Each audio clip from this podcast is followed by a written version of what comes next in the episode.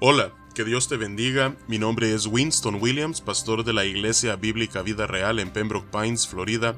Bienvenidos a otro episodio de Vida Devocional, un ministerio de la Iglesia Bíblica Vida Real, cuya misión es sembrar la verdad de la palabra de Dios en los corazones de los hombres y cosechar vidas nuevas para el reino de Dios. Para más información puedes visitar nuestra página web www.ibvidareal.org o seguirnos en nuestra página de Facebook en arroba ibvidareal. En este día estaremos meditando en el Salmo 59. Al igual que los salmos que hemos visto en días recientes, comenzando desde el Salmo 51, este es un salmo de David, y nuevamente, al igual que muchos de esos salmos que ya hemos visto, eh, tiene que ver con lo ocurrido en su vida mientras él huía del rey Saúl. Aunque este salmo muy probablemente fue escrito mucho tiempo después, ya cuando él era rey, eh, mira hacia atrás, hacia el tiempo en el que él fue un fugitivo, eh, mientras Saúl buscaba su vida. Así es que, tal como dice el subtítulo, dice que esto ocurrió cuando envió Saúl y vigilaron la casa para matarlo. El contexto eh, que este subtítulo está haciendo referencia es al que encontramos en el primer libro de Samuel capítulo 19 versículo 11. La fama de David ha crecido en Israel, él ha matado a Goliat, Dios le ha dado muchas victorias en batalla, entonces Saúl tiene celos de David por lo cual ah, decide acabar con él. Y después de no poder matarlo, él manda a mensajeros a que vayan a, su casa para que puedan eh, traerlo a él y, así poder eh, acabar con su vida. Pero los planes de Saúl se ven frustrados cuando Mical, la hija de Saúl, que era esposa de David, ah, se entera del plan contra David y lo descuelga por la ventana y así David puede salir huyendo antes que los mensajeros puedan apresarle. Así es que es en esta situación en la que David se encontró en ese momento, lo cual lo inspiró muchos años después a escribir este Salmo 59. Así es que vamos a darle lectura y luego meditaremos en sus puntos principales. Dice la palabra de Dios, Líbrame de mis enemigos, oh Dios mío, ponme a salvo de los que se levantan contra mí. Líbrame de los que cometen iniquidad y sálvame de hombres sanguinarios. Porque he aquí están acechando mi vida, se han juntado contra mí poderosos, no por falta mía, ni pecado mío, oh Jehová, sin delito mío, corren y se aperciben. Despierta para venir a mi encuentro, y mira, y tú, Jehová del Dios de los ejércitos, Dios de Israel, despierta para castigar a todas las naciones.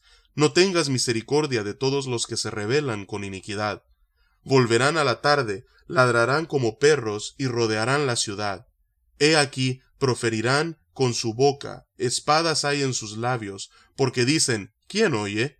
Mas tú, Jehová, te reirás de ellos, te burlarás de todas las naciones, a causa del poder del enemigo esperaré en ti, porque Dios es mi defensa. El Dios de mi misericordia irá delante de mí, Dios hará que vea en mis enemigos mi deseo. No los mates, para que mi pueblo no olvide, dispérsalos con tu poder y abátelos oh Jehová, escudo nuestro. Por el pecado de su boca, por la palabra de sus labios, sean ellos presos en su soberbia y por la maldición y mentira que profieren.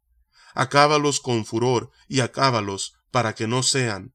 Y sépase que Dios gobierna en Jacob hasta los fines de la tierra. Vuelvan pues a la tarde y ladren como perros y rodeen la ciudad. Anden ellos errantes para hallar que comer y si no se sacian, pasen la noche quejándose. Pero yo cantaré de tu poder, y alabaré de mañana tu misericordia, porque has sido mi amparo y refugio en el día de mi angustia. Fortaleza mía, a ti cantaré, porque eres, oh Dios, mi refugio, el Dios de mi misericordia. Que Dios bendiga su palabra. Entonces nuevamente, David está huyendo de Saúl, y él está orando a Dios, en primer lugar, que no solamente pueda destruir a sus enemigos, sino que pueda librar su vida.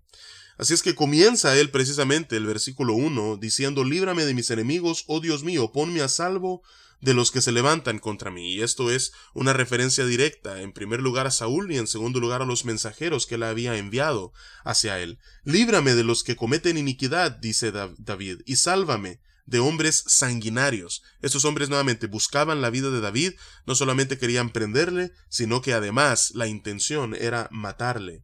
Y luego David en los versículos 3 en adelante eh, da la razón por la cual él está elevando esta plegaria al Señor. Dice, porque he aquí están acechando mi vida.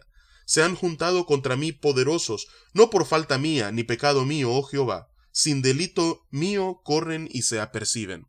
David no era fugitivo de la justicia porque él hubiese cometido un delito.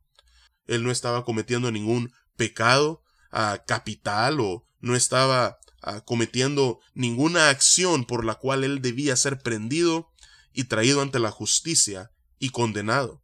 Así es que David dice, yo no he cometido ninguna falta que sea eh, meritoria para que estén buscándome, pero aún así ellos están empecinados en prenderme y acabar conmigo, por lo cual él le pide al Señor en los versículos 5 en adelante, despierta para venir a mi encuentro, y mira, y tú, Jehová, Dios de los ejércitos, Dios de Israel, despierta para castigar a todas las naciones, no tengas misericordia de todos los que se rebelan con iniquidad.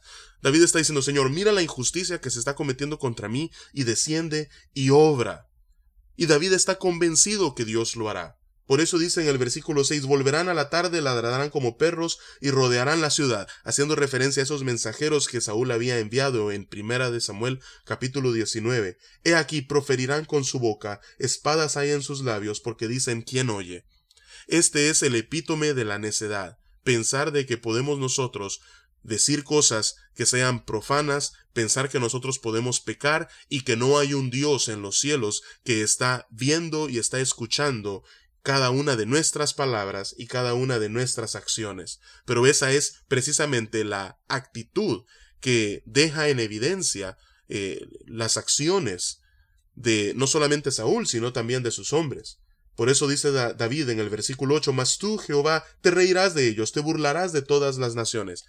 Ellos en realidad creen que tú no escuchas, o al menos eso pareciera con sus acciones, pero la realidad es que tú sí estás escuchando, estás viendo, y a causa del poder del enemigo, entonces, dice David, esperaré en ti, porque Dios es mi defensa, porque yo sé que tú estás viendo, yo tengo la fe para poder esperar en ti, en que tú me defenderás. El Dios de mi misericordia irá delante de mí, dice David en el versículo 10, Dios hará que vea en mis enemigos mi deseo. Ellos creen que Dios no ve, pero yo estoy convencido que sí está mirando, por lo cual me aferraré a él y encontraré en él mi defensa, dice David.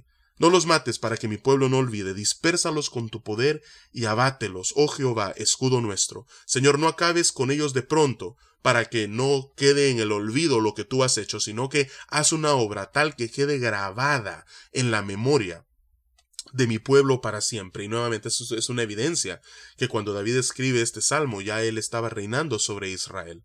Por el pecado de su boca, dice el versículo 12, por la palabra de sus labios, sean ellos presos en su soberbia y por la maldición y mentira que profieren. Acábalos con furor, acábalos para que no sean, y sépase que Dios gobierna en Jacob hasta los fines de la tierra. Que por lo que tú hagas oh Señor, al descender y defender mi causa y acabar con mis enemigos, quede para testimonio al pueblo y a las generaciones futuras que tú eres real y que tú defiendes a los tuyos. Vuelvan pues a la tarde y ladren como perros y rodeen la ciudad nuevamente una referencia a estos hombres que buscan a David. Anden ellos errantes para hallar que comer y no se sacian, pasen la noche quejándose. Nuevamente un salmo imprecatorio pidiendo que sus enemigos puedan ser destruidos. Y al final, después de derramar su corazón en plegaria y en lamento, David, como suele hacer en muchos de sus salmos, irrumpe en alabanza. Dice el versículo 16 y 17, pero yo cantaré de tu poder y alabaré de mañana tu misericordia, porque has sido mi amparo y refugio en el día de mi angustia. Fortaleza mía, a ti cantaré, porque eres, oh Dios, mi refugio, el Dios de mi misericordia. En medio de las aflicciones que nosotros vivimos en esta tierra, especialmente aquellas que padecemos a mano de los que obran injustamente contra nosotros, los que pecan contra nosotros, Dios está allí. Él es nuestro amparo, Él es nuestro refugio, Él es nuestra fortaleza, Él es el Dios de nuestra misericordia. Así es que vamos a orar y vamos a pedirle al Señor que cuando nosotros estemos eh, siendo víctimas de las injusticias de los demás, ya sea de palabra o de hecho, que podamos encontrar en Él nuestro refugio. Padre, venimos ante tu presencia, oh Señor, en este día, porque al igual que David, nosotros en ocasiones somos víctimas, Padre, de acciones, palabras injustas en contra nuestra. Muchas veces nosotros somos los que las cometemos, pero a menudo, Padre, nosotros somos sujetos a ellas. Así es que, Padre, te pido, Señor, que cuando seamos nosotros los que cometamos una acción que sea ah, no adecuada, Señor, que tú puedas perdonar nuestra maldad, que puedas traer convicción a nuestro corazón y que podamos proceder en arrepentimiento. Señor, y cuando sean otros, Padre, así como tú nos perdonas a nosotros, que nosotros también sepamos perdonar a aquellos que nos ofenden y a aquellos que hacen cosas malas en contra nuestra. Y así, Padre, que podamos reflejar tu carácter al mundo, mientras encontramos en ti nuestro refugio, nuestra fortaleza, en ti, oh Dios, de nuestra misericordia. Y es en tu nombre, oh Señor, que oramos y te alabamos. Amén y amén. Que Dios te bendiga y con el favor del Señor nos encontraremos mañana.